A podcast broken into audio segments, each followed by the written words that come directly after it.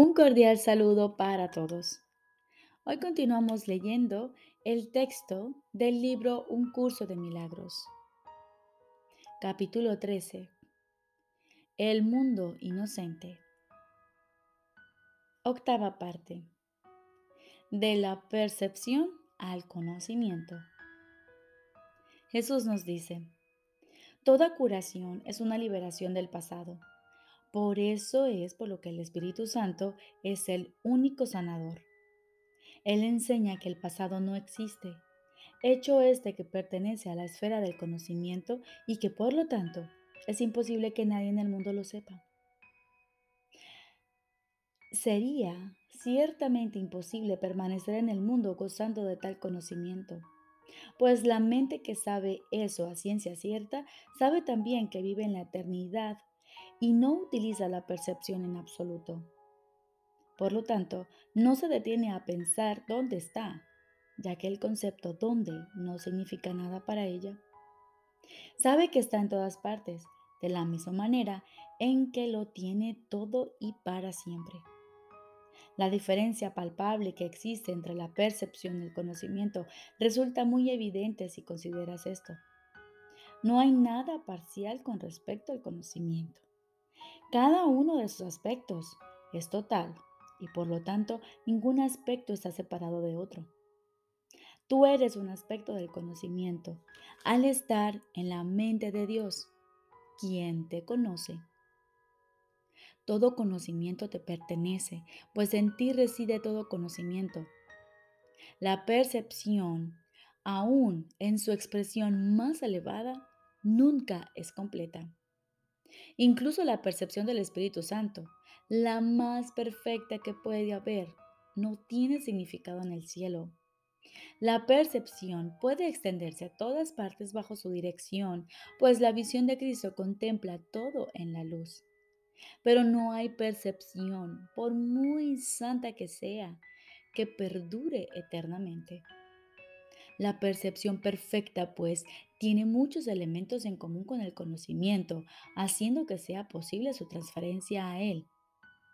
El último paso, no obstante, lo tiene que dar Dios, porque el último paso de tu redención, que parece estar en el futuro, Dios lo dio ya en tu creación.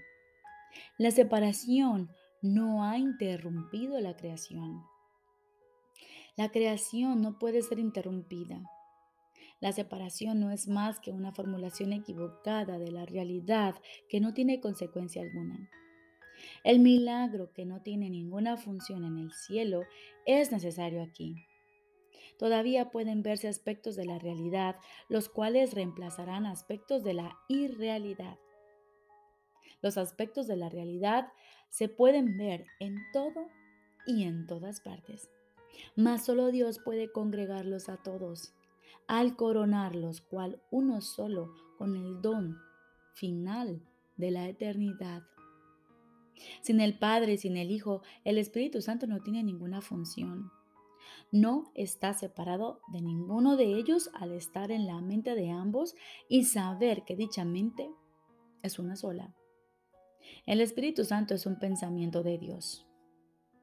Y Dios te lo dio porque Él no tiene ningún pensamiento que no comparta. El mensaje del Espíritu Santo habla de lo intemporal en el tiempo, y por eso es por lo que la visión de Cristo contempla todas las cosas con amor. Sin embargo, ni siquiera la visión de Cristo es su realidad. Los áureos aspectos de realidad que brotan a la luz bajo su amorosa mirada son vislumbres parciales del cielo que se encuentra más allá de ellos.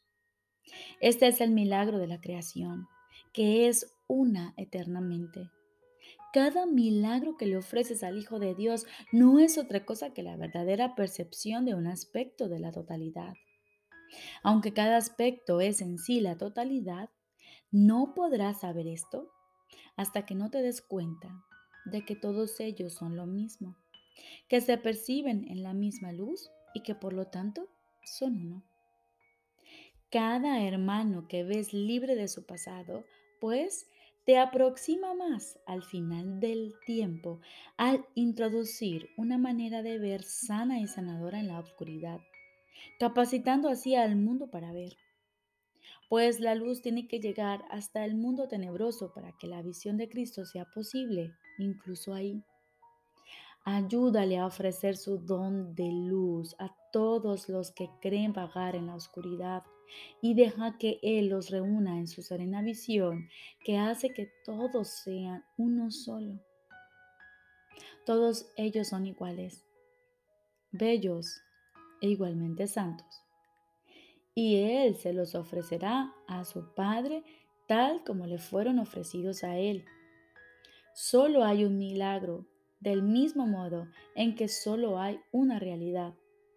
Y cada milagro que llevas a cabo contiene todos los demás, de la misma manera en que cada aspecto de realidad que ves se funde serenamente en la única realidad que es Dios.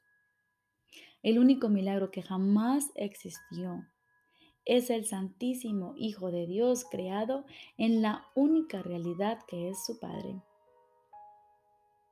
Repito, el único milagro que jamás existió es el Santísimo Hijo de Dios creado en la única realidad que es su Padre. La visión de Cristo es el don que Él te da a ti. Su ser es el don que su Padre le dio a Él. Alégrate de que tu función sea curar, pues puedes otorgar el regalo de Cristo y no puedes perder el regalo que tu Padre te hizo a ti. Ofrece el regalo de Cristo a todo el mundo y en todas partes, pues los milagros que le ofreces al Hijo de Dios a través del Espíritu Santo te sintonizan con la realidad.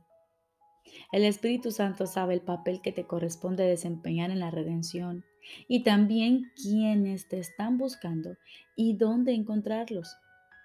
El conocimiento está mucho más allá de lo que te incumbe a ti como individuo. Tú que formas parte de Él y que eres todo de Él, solo necesitas darte cuenta de que el conocimiento es del Padre y no tuyo. Tu papel en la redención te conduce al conocimiento mediante el restablecimiento de su unicidad en tu mente. Cuando te hayas visto a ti mismo en tus hermanos, te liberarás y gozarás de perfecto conocimiento, pues habrás aprendido a liberarte a través de aquel que sabe lo que es la libertad. Únete a mí bajo el santo estandarte de sus enseñanzas y conforme nos hagamos más fuertes, el poder del Hijo de Dios cobrará vida en nosotros y no excluiremos a nadie ni dejaremos a nadie solo. Y de repente el tiempo cesará y todos nos uniremos en la eternidad de Dios el Padre. La santa luz que viste fuera de ti en cada milagro que ofreciste a tus hermanos se te devolverá. Y al saber que la luz se encuentra en ti, tus creaciones estarán allí contigo, tal como tú estás en tu Padre. Así como los milagros te unen a tus hermanos en este mundo, tus creaciones establecen tu paternidad en el cielo. Tú eres el testigo de la paternidad de Dios y Él te ha dado el poder de crear en el cielo los testigos de la tuya, la cual es como la suya. Niégale esto a tu hermano y estarás negando los testigos de tu paternidad en el cielo. El milagro que Dios creó es perfecto, al igual que los milagros que obraste en su nombre. Cuando los aceptas, tanto tú como ellos dejáis de necesitar curación. En este mundo, no obstante, tu perfección no tiene testigos. Dios conoce tu perfección, pero tú no. Así que no compartes su testimonio de ella. Tampoco das testimonio de Él, pues de la realidad se da testimonio viéndola como una sola. Dios espera a que des testimonio de su Hijo y de Él. Los milagros que llevas a cabo en la tierra son elevados hasta el cielo y hasta Él. Dan testimonio de lo que no sabes y cuando llegan a las puertas del cielo, Dios las abre, pues Él nunca dejaría afuera y excluido de sí mismo a su Hijo bien amado.